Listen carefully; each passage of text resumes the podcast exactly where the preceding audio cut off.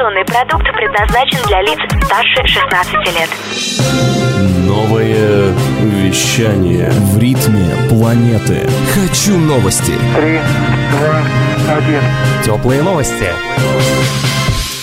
Всем привет, в студии Никита Кураев. Сегодня в специальном выпуске теплых новостей расскажем о новых законах, вступающих в силу в июле 2019 года в России.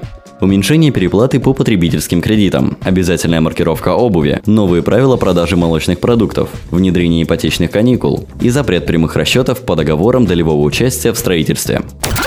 С 1 июля вступает в силу ограничение максимальной процентной ставки по потребительскому кредиту, сообщает ТАСС. Теперь эта величина не должна превышать 1% в день. Исключение составляют быстрые займы до 10 тысяч рублей, выдаваемые на срок до 15 дней. Также снижается максимальная переплата по микрозаймам сроком до 1 года. Теперь она включает в себя все сопутствующие платежи и не может превышать сумму кредита больше, чем в два раза.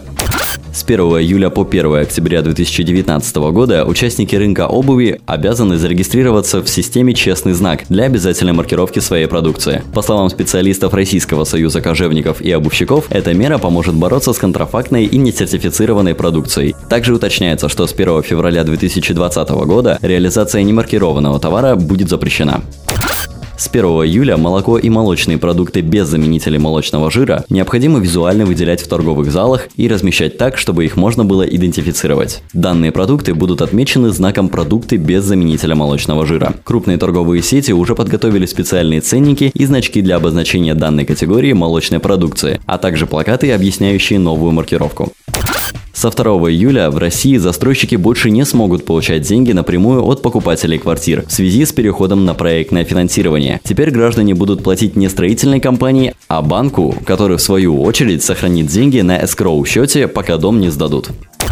С 31 июля вступит в силу закон об ипотечных каникулах, позволяющий гражданам, оказавшимся в трудной жизненной ситуации, в течение полугода вообще не выплачивать ипотеку, либо уменьшить платеж на этот срок. Воспользоваться правом пересмотра графика платежей смогут как люди, уже имеющие ипотечный кредит, так и те, кто оформит его после вступления закона в силу. Уточняется, что отсрочка платежа предоставляется один раз за время действия договора кредитования, при этом квартира должна быть единственным жильем заемщика. Граждане, у которых ипотека уже была была реструктуризована, не смогут претендовать на ипотечные каникулы.